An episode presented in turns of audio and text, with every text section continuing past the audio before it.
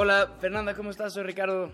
Ricardo, muy bien. ¿Y tú? Qué gusto. Bien, muchas gracias. Y muchas gracias por tomar eh, un tiempo de tus estudios y tu vida fuera de México para hablar no, hombre, con nosotros. No, no, no, con muchísimo gusto de estar conectada por allá. La verdad es que no, este, justo ahorita estamos en el, en el spring break y, y, pues más preocupados por el coronavirus que por los estudios, ¿no? No sabemos si vamos a regresar a clases el lunes.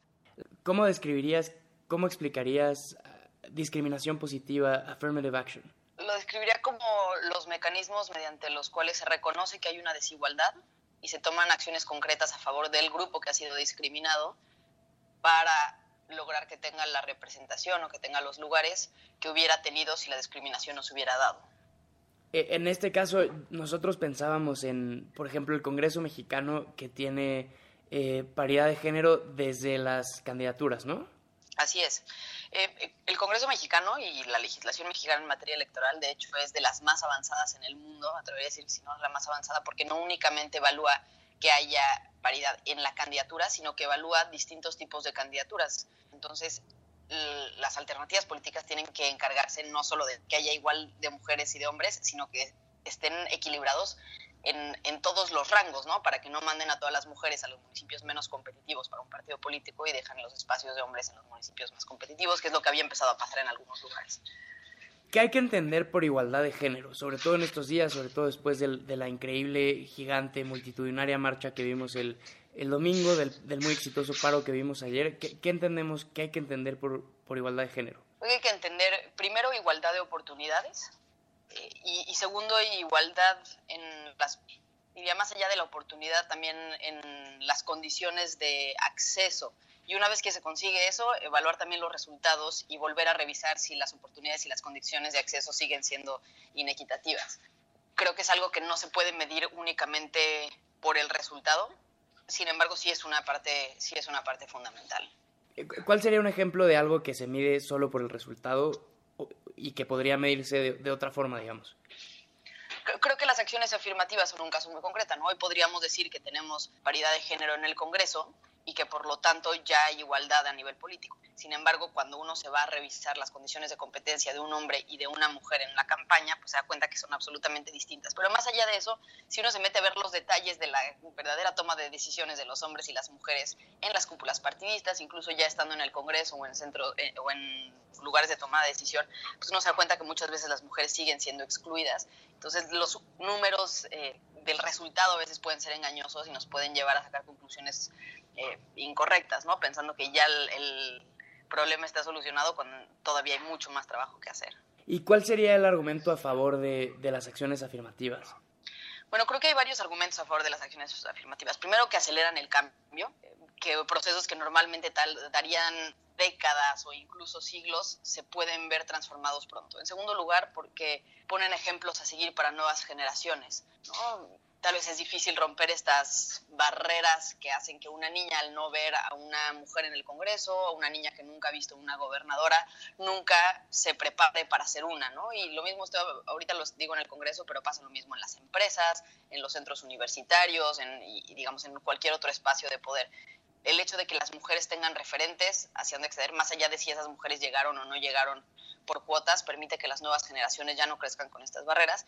Y en tercer lugar, que normaliza también estas posiciones de poder como posiciones para mujeres, en donde ya no se les critica en función de su género, sino en función de que hicieron un buen o un mal trabajo, ¿no? Y esto aplica tanto para los hombres como para las mujeres que ven a esa persona en la posición de poder.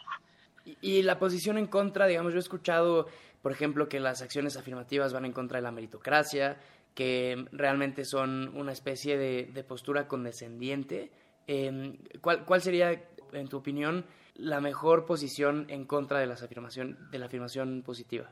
Sí, yo coincido en que si las acciones afirmativas se toman de manera aislada, no se les da un seguimiento, como te decía, no se revalúan, no se analiza de fondo qué está pasando, pueden no, solo ser dañinas y afectar la meritocracia, sino en el fondo estar escondiendo el problema y solo prolongándolo.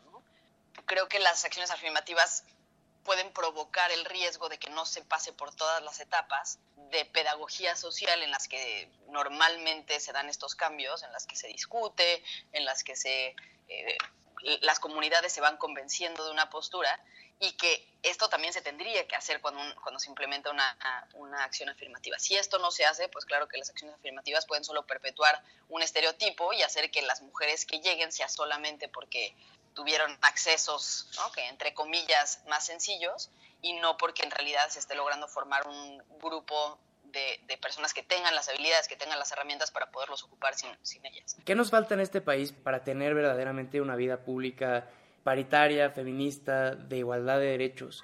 Eh, veía yo, por ejemplo, muchos empresarios que, que, los entrevistaban para la sección de sociales del Reforma el fin de semana, que decían, nosotros nos sumamos al paro y qué importantes son las mujeres. Y, y, luego tenemos un presidente que dice, eh, yo soy muy feminista, pero no sé si realmente lo estamos viendo en políticas públicas y en las políticas empresariales. Sí, aquí coincido contigo, creo que el primer cambio que se tiene que dar es cultural, ¿no? Más allá de decir de dientes para afuera que se está a favor de, la equidad de género, creo que es entender estos espacios de machismo, de micromachismo, como les llaman algunos, que no son tan visibles, pero que continúan haciendo, dándole a mujer este eh, utilidad para el hombre, ¿no? Es como yo respeto a las mujeres porque de ellas dependo para mi vida cotidiana, porque tengo una hermana, porque tengo una madre, no porque el valor de ella en sí misma eh, signifique algo, ¿no? Creo que dejar de entender a las mujeres en referencia con los hombres y su valor para los hombres es el primer cambio estructural que se tiene que dar.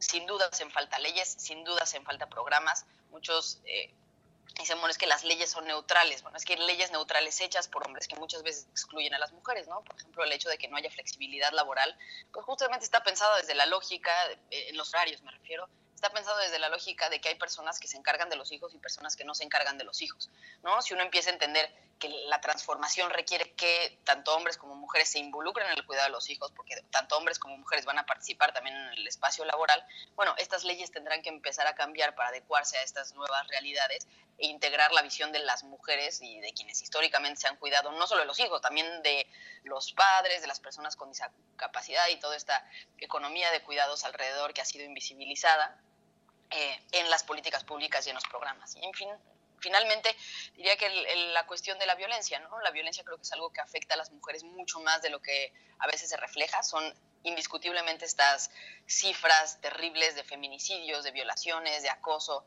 eh, contra las mujeres, pero también es la violencia que limita a las mujeres en su vida cotidiana. ¿no? No, es, no es igual para una mujer salir de una reunión de trabajo tarde de la oficina que para un hombre, ¿no? y sobre todo a una hora en la que ya no hay transporte público, en la que se tiene, tiene que caminar, no es lo mismo para una mujer tener que viajar por la República tomando autobuses que para un hombre. Entonces vemos cómo la violencia y estos riesgos también acaban afectando las posibilidades laborales que tiene una mujer frente a las que tiene un hombre, ¿no? Una mujer que decide conducir un tráiler probablemente va a en mucho más riesgos cuando llega a las estaciones que lo que estaría cualquier hombre. Y eso son eh, exclusiones que no necesariamente se ven, de las que muchas veces no se habla. Y cuando hablamos de la violencia, pretendemos que la violencia es solo aquella que, que efectivamente tiene consecuencias eh, y víctimas y no vemos como víctimas aquellas personas que por la violencia dejaron de hacer cosas. Fernanda Caso, mil, mil gracias por tu tiempo. Eh, buena suerte en tus estudios allá en Estados Unidos. Muchísimas gracias, Ricardo, y un gusto poder acompañarlos desde acá. Mil gracias y un abrazo, bye. Igualmente, bye.